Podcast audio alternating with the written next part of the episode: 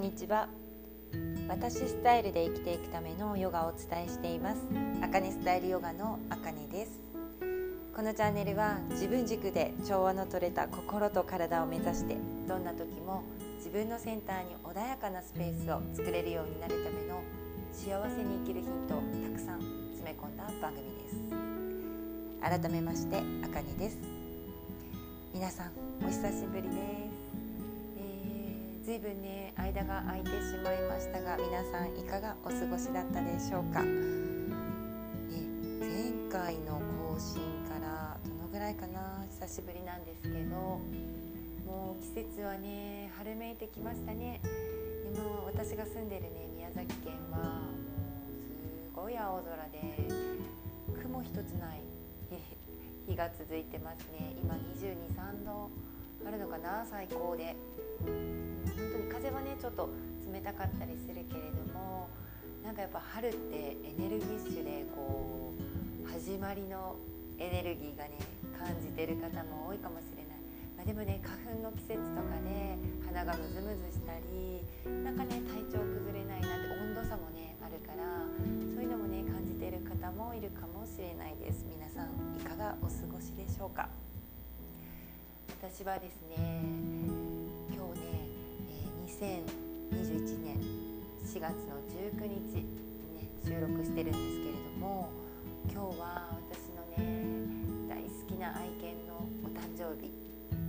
18歳のね誕生日なんですけど、まあ、インスタグラムとかねいろいろあの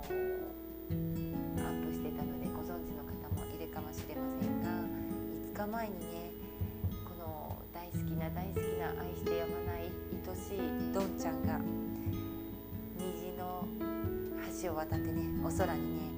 行ってしまったんですけど、うん、なんかこんな悲しい話をねなんかお伝えするとねなんかこう寂しい感じにね伝わっちゃうとね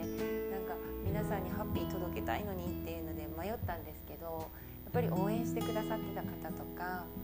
私のねライフスタイル、えー、ワンちゃんとの生活とかもね知ってくださってる方もたのでちょっとねこのポッドキャストの方でもお伝えしておこうかなと思ってちょっと収録しています。そう5日前にね亡くなったんですけど今日がね誕生日でもう惜しかった。本当になんかまあねでも18歳だからねすごいもう大往生なので私も納得したねお別れが実はできました。でねここも2年そうだな目が見えなくなってもうね見えなかったんですけどね。見えなくなってもう4年近かったのかな。3年ちょっとなってたのでそのもう安全なねケージというかこう柔らかいところでこうこけても大丈夫なようなようにしたようなところで歩かせたりとかでどんどんどんどんステージがね変わっていって彼のあのできることがね徐々にできなくなっていくところを一生懸命サポートしながらライフスタイルも変えていって、ね、途中からこうおむつに変えたりとか、ね、もう全然立てなくなったらね寝返りを何回もしてさせてあげたりとかねそういう形で本当にね、あのいい時間を一緒にね過ごすことができたので私のなんか気持ちの準備がねできた頃に行くんだろうななんてこうぼんやりと思ってたんですけどやっぱりそんな感じで私自身がっとずつ受け入れられるようなね状態になって、え旅立っていきました。うんなんかねこう最後はね抱っこして自分の腕の中で「あら呼吸してる？してない？してる？してない?」っていう感じでこう寝てるような寝てないような感じでだったのでずっと話しかけて、まあ、泣いてはいましたけどずっと声をかけて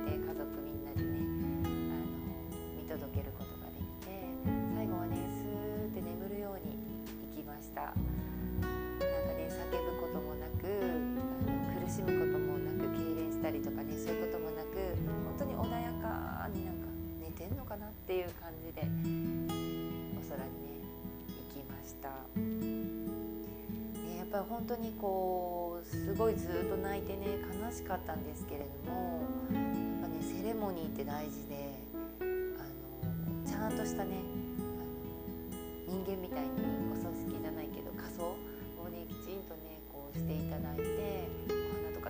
たくさんもらったんですよね。もう友達とかたくさん持ってきてくれてあの仮装するところにもね持ちきれないほどお花があったのでこんなの初めてですって言われてちょっとあの持って帰ってお家に飾ってあげてくださいなんて言われて4つぐらい花束持って帰ってそれでももう入りきらないぐらい置いてきたんですけどね。その状態であのちゃんとね骨を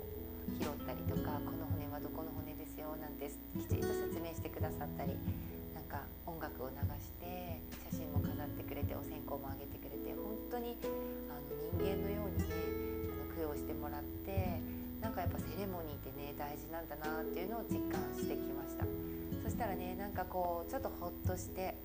ああもう走り回ってんだろうなっていう感じでね。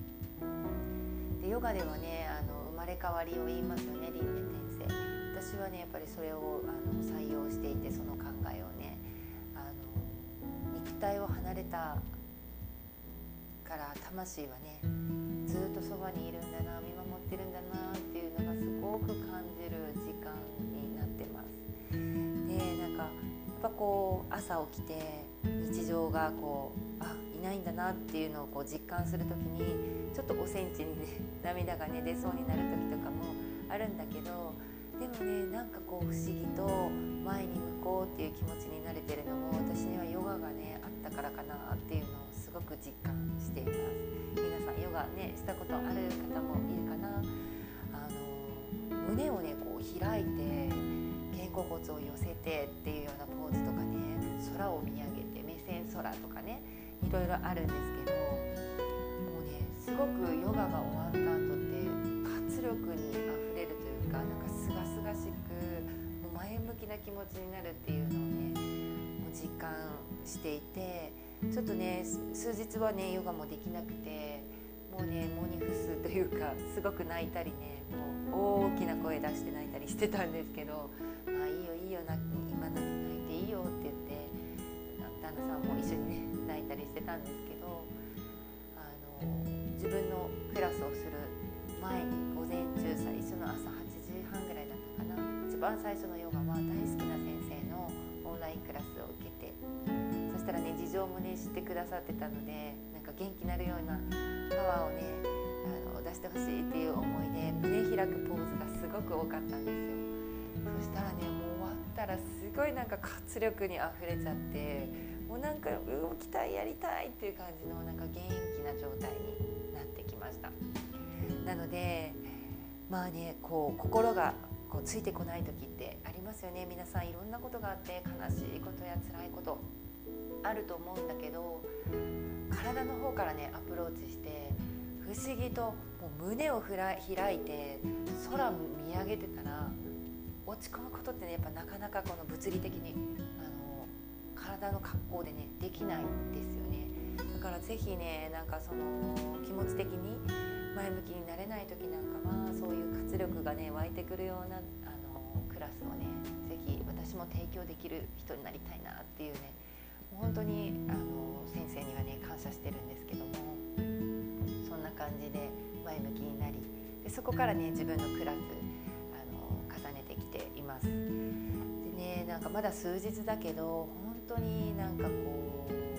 うリフレッシュしたね気持ちになっていて、まあ、長年ねあの介護をしてたので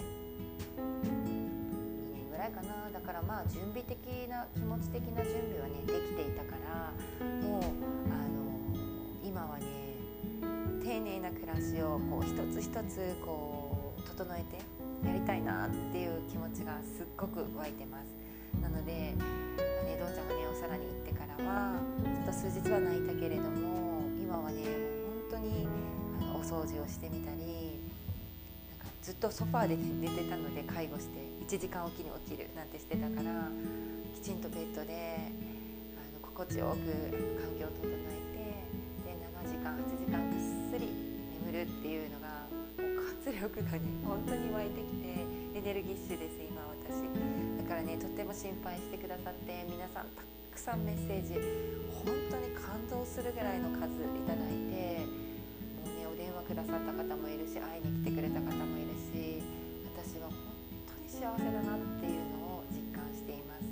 これもね教えてくれたのはやっぱり私の愛犬偉大なヒーローであるどんちゃんなので本当に感謝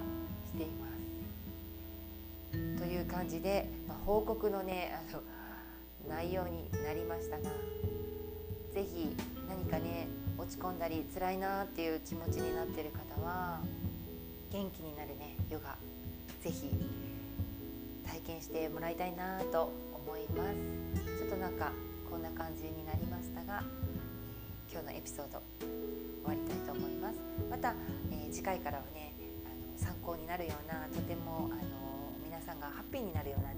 情報を届けていきたいと思います。では最後まで聞いてくださりありがとうございます。